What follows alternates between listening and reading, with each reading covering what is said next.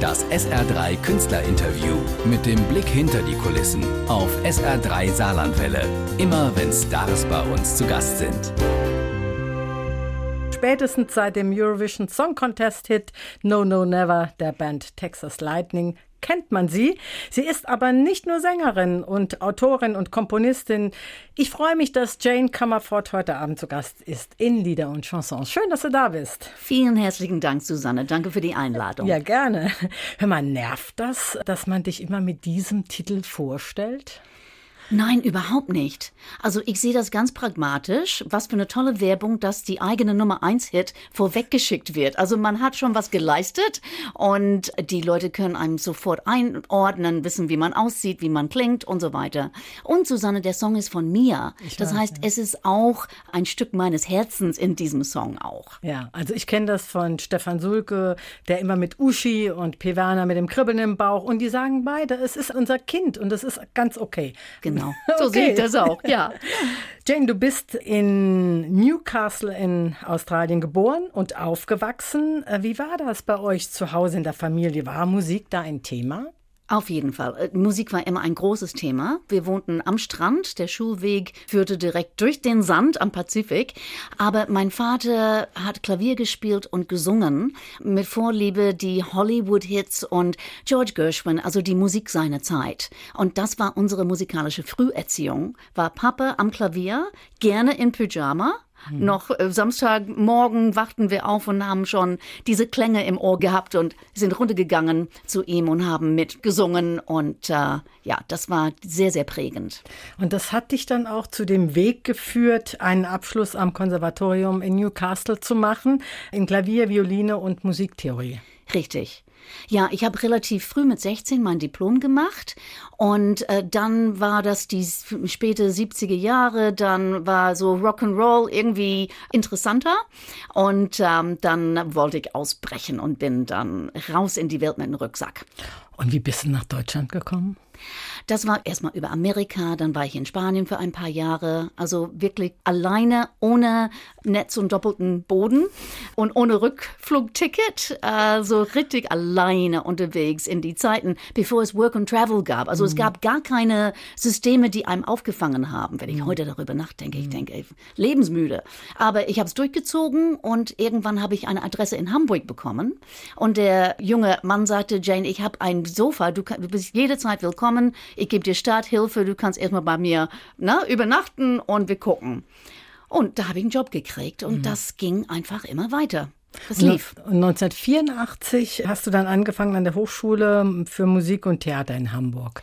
Richtig. Ich war so ein bisschen bekannt bis dahin, nach ein paar Jahren Hamburg in Studios gearbeitet und äh, man wollte eine Pionierarbeit da starten an der Hochschule, ob populare Musik unterrichtbar ist. Mhm. Und ich war sehr breit aufgestellt mit meinem klassischen Background, aber meine Erfahrung in Bands und äh, von Blattlesen bis gutes Gehör und am Puls der Zeit. Und wir wollten es ausprobieren und ich bin immer noch 35 Jahre später immer noch dabei. Macht immer noch Spaß? Auf jeden Fall. Riesengroßer Spaß. Mhm. Haben sich die ähm, Teilnehmer an den Kursen, hat sich das ein bisschen verändert? Das geht mit der Zeit mit. Das ist so ein äh, Biotop, sage ich mal, von äh, wie der Zeitgeist so ist. Und momentan ist es so, die sind sehr sicherheitsbedacht, äh, was ihre Finanzen, ihre Lebensplanung angeht. Mhm. Früher gab es keine Planung rauf und äh, machen und tun und so. Und äh, die haben alle ein bisschen Angst vor der Zukunft, habe ich das Gefühl. Oder viele von ihnen. Und ähm, ja, wir rütteln sie auf und äh, versuchen an die Kreativität ranzukommen. Und äh, das ist eine tolle, tolle Herzensangelegenheit.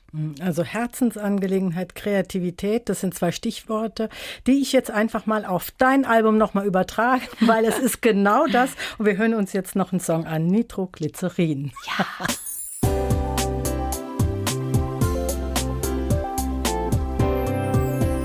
Jane Comerford mit Nitroglycerin, ein Titel aus dem neuen Album Filmreif Hollywood, Pyjamas und andere Tragödien. Sie ist heute Abend mein Gast in Lieder und Chansons.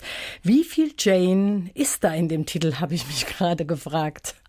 Nitroglycerin, also das war der Startpunkt für dieses ganze Projekt. Mhm. Denn eine sehr gute Freundin von mir, äh, die Pille Hillebrand, kam auf mich zu und sagte, Jane, da, da so irgendwie, äh, du hast so viel gemacht, was, was würde dich noch reizen?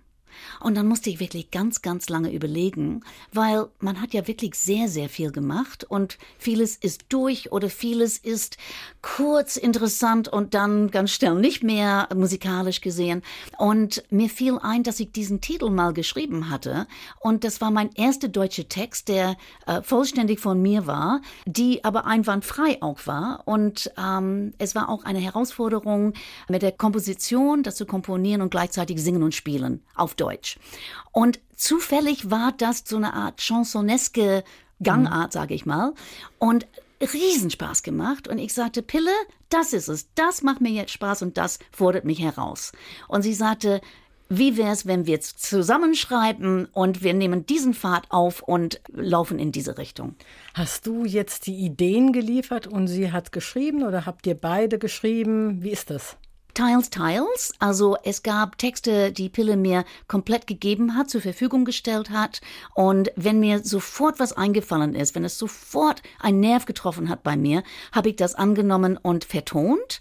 Und in anderen Fällen haben wir uns als Frauen einfach getroffen statt shoppen zu gehen, große Spaziergänge über Gott und die Welt, unser Leben, unsere Probleme, äh, was weiß ich, äh, das, was uns aufheitert, was wir lustig finden. Und teilweise kam dann, Mensch, das ist doch eine Songzeile. Und dann hingesetzt und durch die Nächte durch in Pyjama, mhm. gerne mal da gesessen am Klavier und äh, herumkomponiert und ähm, ja, gemeinsame Arbeit. Also jetzt haben wir schon zwei Komponenten gehört des Titels Pyjama und eben das war, ja, das war eine Tragödie, die du da beschrieben und besungen hast. Ähm, wie kam es zu dem Titel?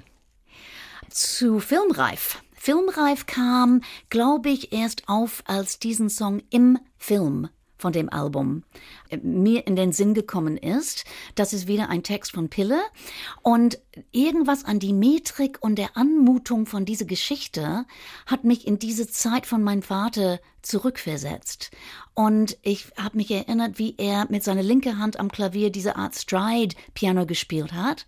Und das hatte eine Verwandtschaft mit den Hollywood-Filmen für mich. Und textlich sowieso. Hollywood. Und da war dieser Begriff dann filmreif Hollywood geboren. Mhm.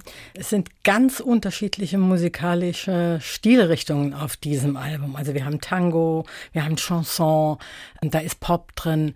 Wie macht man das? Ist das, ja auch mutig.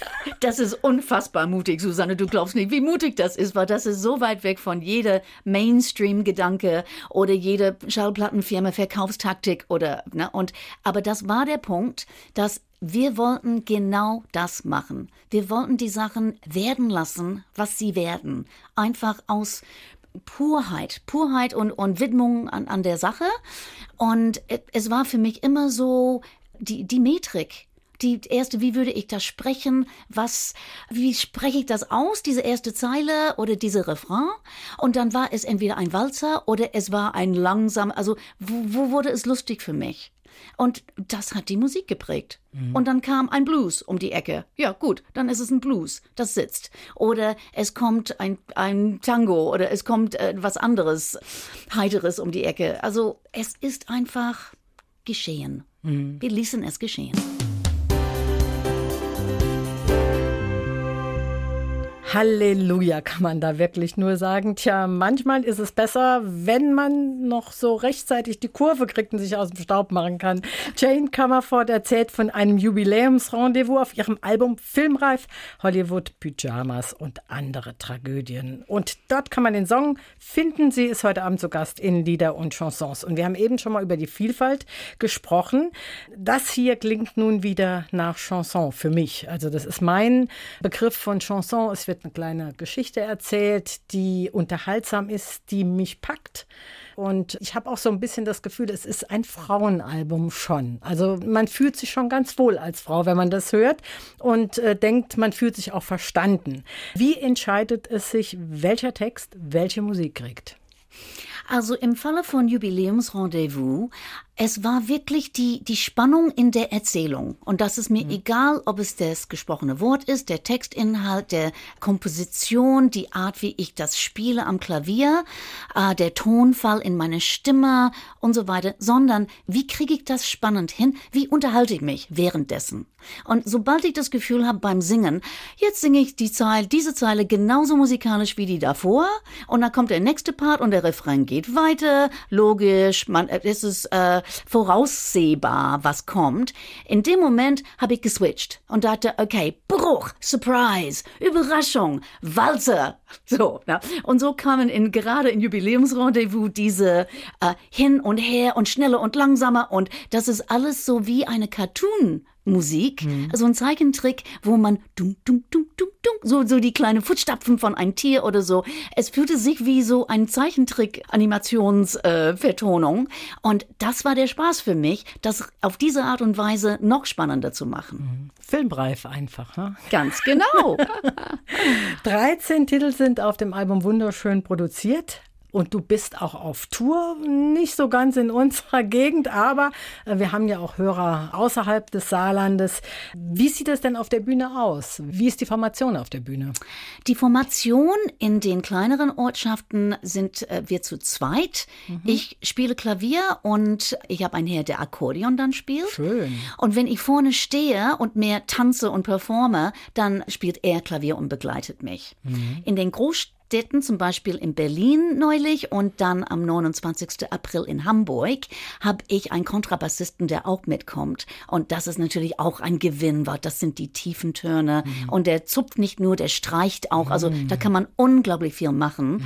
Und das ist ein super äh, toller Musiker, der sich dem wirklich widmet. Und da kommt ähm, richtig Herz auf. Also Herz auf. Mir ist das Herz aufgegangen in vielen Passagen, wo man so einen auch so so einen Streicherteppich mal gehört hat oder so. Es ist einfach rund arrangiert und man hat so das Gefühl, man kann sich zurücklehnen und kann einfach nur genießen. Oh, wie schön. Ja, Susanne, darf ich was dazu sagen? Ja, gerne. Wir haben das alles in meine Wohnung aufgenommen. Wow. das ist alles in Hamburg auf meiner Etage, in der ersten Etage. Ich habe einen Becksteinflügel gemietet für zwei Wochen. Das haben wir die Wendeltreppe hochgekriegt und es stand da zwei Wochen und ich habe alles äh, bespielt, was nicht nied- und nagelfest war und alles ausprobiert und dann habe ich befreundete Musiker eingeladen und sagte, okay, hier brauchen wir was crazy von den Kontrabass und dann hat er irgendwie so ein gestrichene ganz, also nicht amtlich, sondern also wir haben wirklich so wie wie ein Gemälde das zusammengepuzzelt und äh, so ist das auf jeden Fall sehr, sehr authentisch geworden und ich hoffe etwas ungewöhnlich und auf jeden Fall sehr spannend. Hm, und darf ich dir jetzt mal was sagen? Das hört man überhaupt nicht, dass es in keinem professionellen Studio aufgenommen wurde. Jane Comerford ist heute Abend mein Studiogast hier in Lieder und Chansons. Sie hat ihr neues Album dabei, Filmreif, Hollywood Pyjamas und andere Tragödien.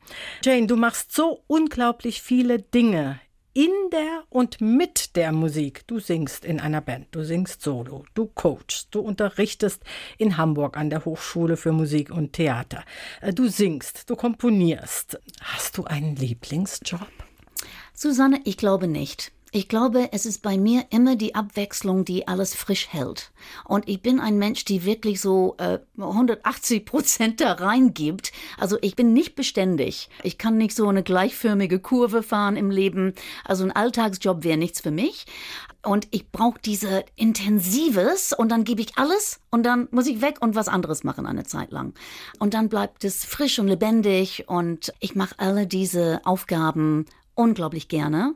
Und ich habe das Glück, dass ich sagen kann, ich muss nie was machen, was mir wirklich widerstrebt oder was mir nicht schmeckt. Mhm. Also ich, ich kann das immer so äh, drehen, dass ich sage, nein, das ist nicht mehr authentisch für mich, nein, das ist richtig lästig, ich komme mhm. schlecht drauf und dann bin ich nicht mehr gut. Mhm. Du coachst viel und auch ganz bekannte Leute hier in Deutschland.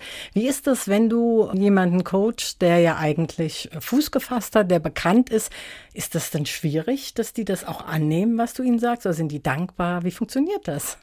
Also das funktioniert fantastisch, weil sie kommen ja zu mir. Und wenn sie schon erfolgreich sind und irgendwie ein äh, sagen, ich, da ist nur Luft nach oben, ich brauche noch so einen Impuls oder ich habe eine Problemzone, wer könnte das mit mir bearbeiten? Erstens ist es ein Riesenvertrauens Punkt, dass irgendwer Berühmtes zu mir kommt und äh, sich in meinen Händen irgendwie legt. Und äh, das ist von Fall zu Fall verschieden. Ich gehe mit Fingerspitzengefühl ran und auf keinen Fall, dass ich diesen Mensch ummodeln will oder besserwisserisch, so geht es, weil ich bin der Meinung, es gibt keine, so geht es. Es gibt nur diesen Menschen anzunehmen mit allem, was anatomisch und, und psychologisch und psychisch bei dem abgeht und wie er musikalisch auch gestrickt ist und ihm zu helfen, auf seinem Weg die richtige äh, Abbiegungen zu machen. Also du suchst praktisch die vorhandenen Stärken schon und gibst dem Ganzen noch ein bisschen Pep. Zum Beispiel. Ja, ja. okay. Gut.